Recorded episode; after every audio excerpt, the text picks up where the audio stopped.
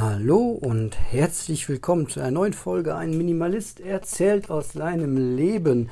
Heute ist Samstag, der 26. Juni 2021 und ich bin auf jeden Fall deutlich ausgeruhter als gestern. Man merkt am Freitagabend dann doch ein bisschen, dass die Woche ähm, ja viele Trainingseinheiten hatte und man dann auch irgendwann einfach mal ähm, müde ist. Der Freitagmorgen ähm, fing sowieso nicht, nicht so optimal an. Ihr habt ja alle sicher gemerkt, dass ich zurzeit sehr mal wieder, das war ich vor Jahren schon mal, sehr auf äh, ja, die Dinge, die Jens Korsen so sagt, dass ich das sehr klug finde und sogar noch viel wichtiger als etwas klug zu finden, was jemand sagt, ist, wenn man das ausprobiert und man sieht, dass das einfach ähm, funktioniert.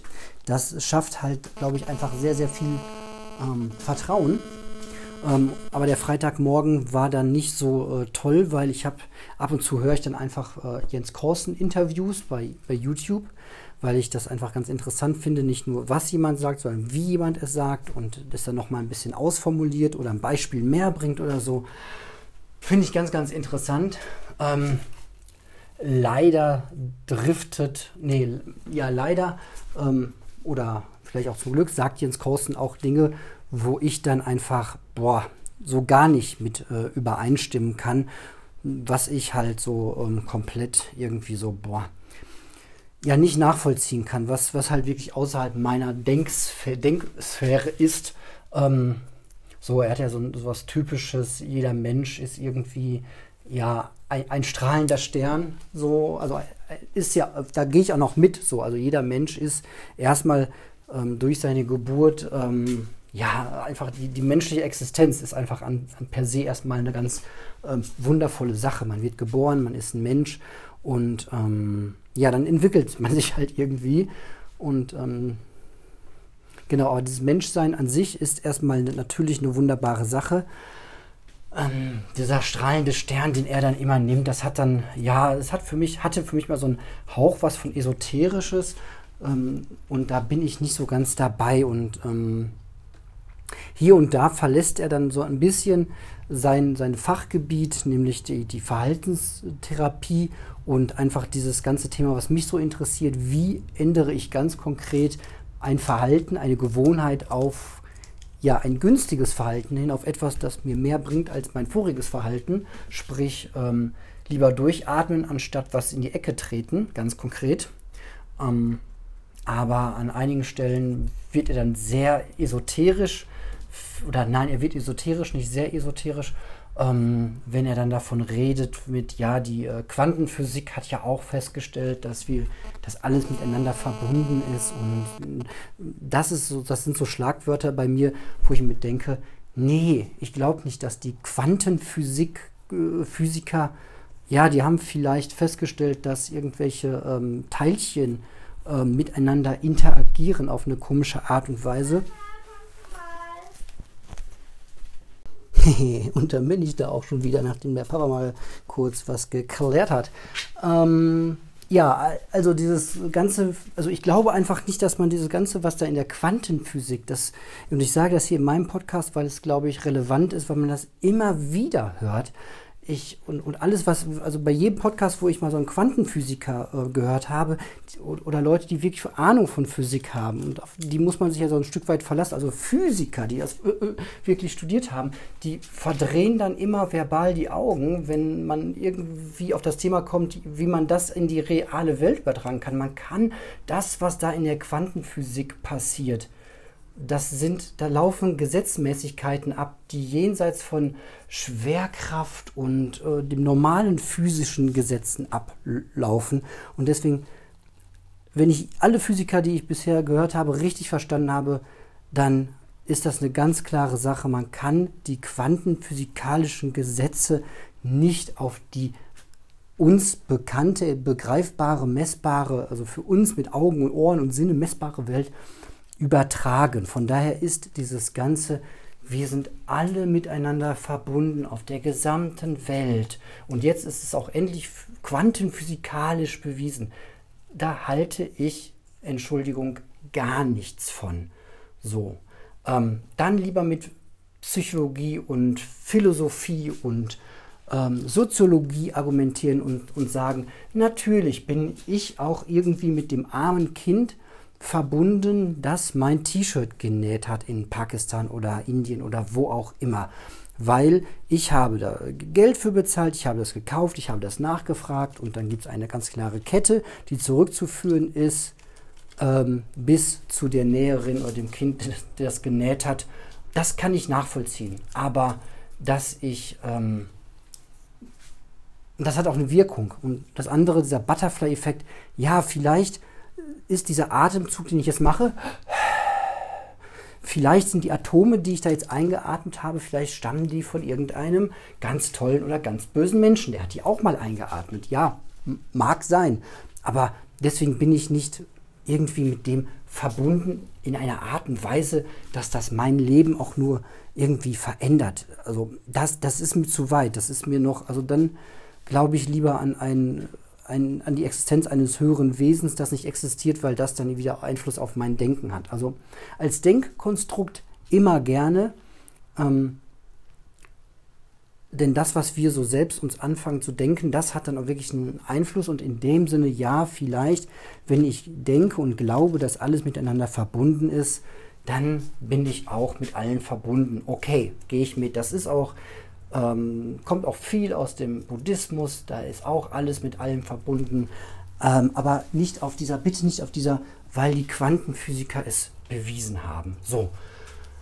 Ah, ein zweiter Punkt, der mir gar nicht gefallen hat, ich muss mich auch mal so ein bisschen abgrenzen. Ne? Und, und, wir kommen gleich mal zu einem anderen Punkt, der, der einfach wichtig ist, nämlich ähm, wie man damit umgeht, wenn Menschen sehr kluge Sachen sagen, die funktionieren und dann wiederum äh, später Sachen sagen, die, ähm, von denen man gar nichts hält.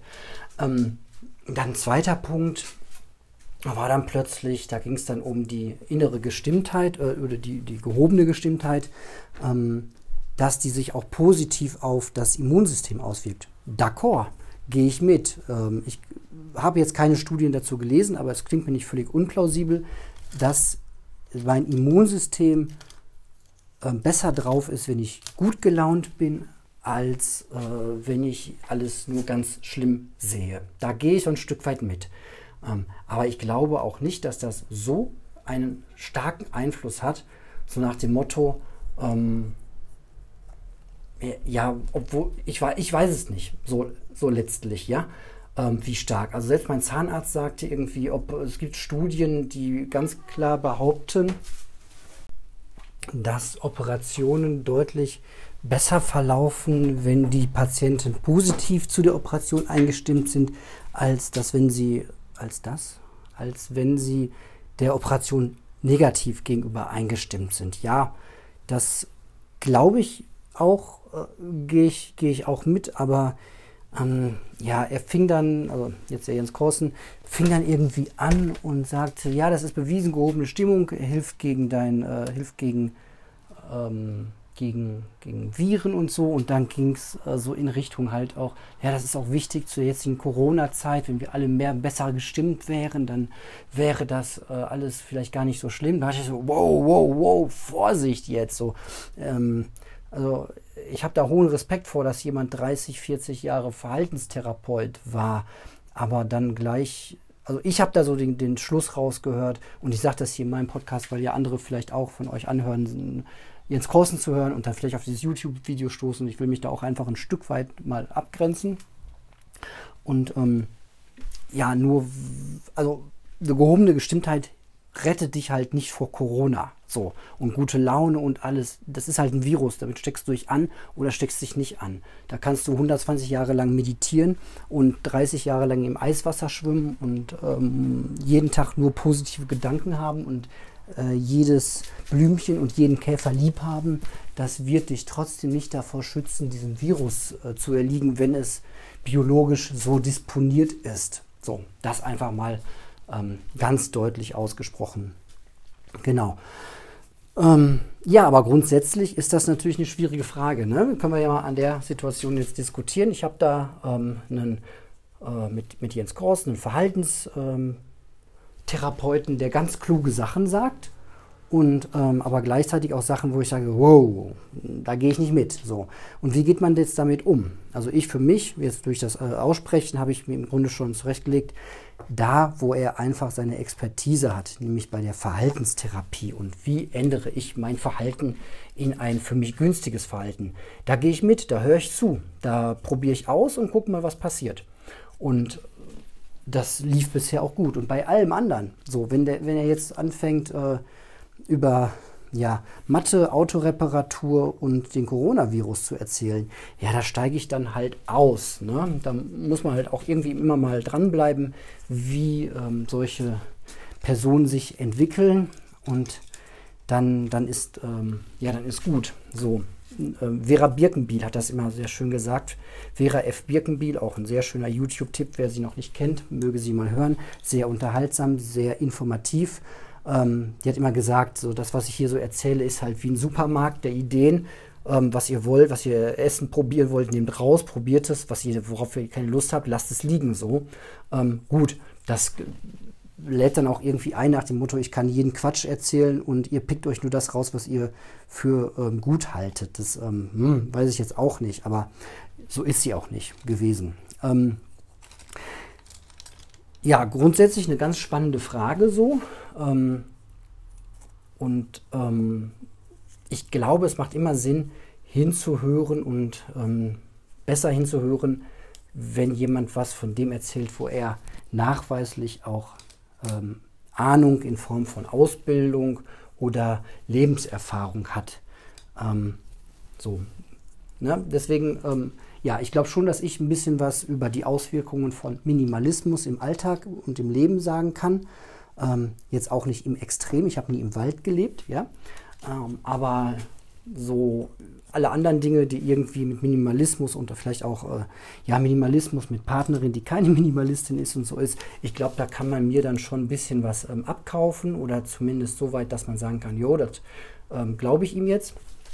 Ähm, aber alle anderen Dinge, ähm, da sage ich ja auch jedes Mal, ne? Ähm, Küchenpsychologe und Hobby-Virologe und von Fußball keine Ahnung. Ne? Ähm, das ist, glaube ich, auch in dieser Zeit unglaublich wichtig, dass man, dass man sich selbst auch da ähm, ja, ehrlich macht ähm, allen anderen gegenüber und sagt, so, das ist jetzt hier eine Bauch, Bauchgefühl, keine Ahnung, so wie es wirklich ist. Und von anderen Dingen habe ich halt ähm, ein, auch ein Stück weit ähm, einfach Ahnung. So. Genau.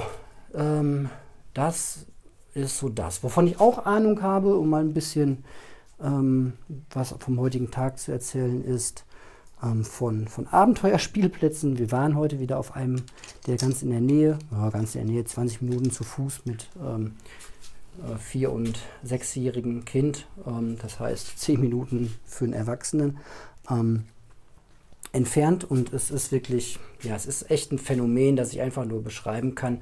Das Ding liegt inmitten einer ähm, ja, Hochhaussiedlung, ja nicht richtig Hochhaussiedlung, also schon, ja, alles, alles äh, um die vier Etagen ist für mich kein Hochhaus. Ich bin selbst im Hochhaus ähm, aufgewachsen. Es hatte sieben Etagen, das daneben hatte 13 Etagen, da waren noch ein paar Fünfstöcker daneben. Ähm, das war für mich eine Hochhaussiedlung. Das war jetzt, ja, drei, drei Stockwerke ist für mich noch kein Hochhaus. Aber ähm, ja, eine sehr dichte Siedlung jedenfalls drumherum und auf dem Weg schon hörte man auf äh, vielen offenen Fenstern und Balkonen, da sind einfach sehr, sehr viele Kinder.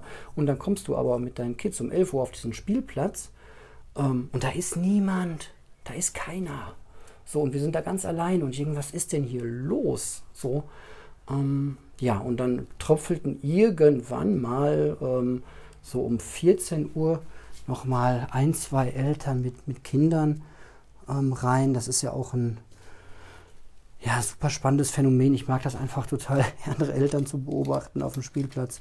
Ähm, ja, ich, ich finde es mal so ein bisschen schade, wenn, wenn Eltern sich dann abseits setzen, so nach dem Motto, ich bin jetzt hier auf dem Spielplatz, hab Spaß.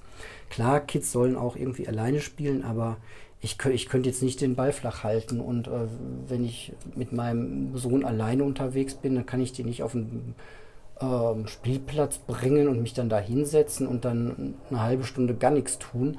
Ähm, da muss ich irgendwie mitspielen. Außer der sagt jetzt, ich will jetzt hier alleine klettern oder so, klar, was anderes, aber ja, irgendwie mal sein Kind alleine im Sandkasten spielen lassen. Ich, ich könnte das nicht. Gut, so, aber jeder hat ja recht in seinem Angst-Denksystem. Irgendwie scheint das äh, schon einen Grund zu haben, warum die das tun. Ich finde es aber trotzdem ungünstig für die ähm, Beziehung zwischen, zwischen Eltern und Kindern. Und ähm, ich sage mir immer, die sind nur einmal vier und sechs und ähm, ja, ich, auch den heutigen Tag habe ich halt nur einmal mit meinen Kids und den will ich halt maximal auch irgendwie mit denen dann verbringen und Spaß haben. Ähm, so ähm, herausfordernd das auch immer wieder ist. So, ne?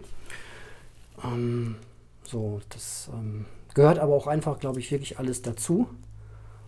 Äh, wenn man dann morgens vor dem Kleiderschrank steht, die Sachen am Abend rausgesucht hat, aber nichts davon mehr gut genug ist und man einfach ähm, ja, dreimal den Kleiderschrank durchwühlt, um irgendwelche passenden Dinge zu finden. Das ist schon, das ist schon eine Herausforderung.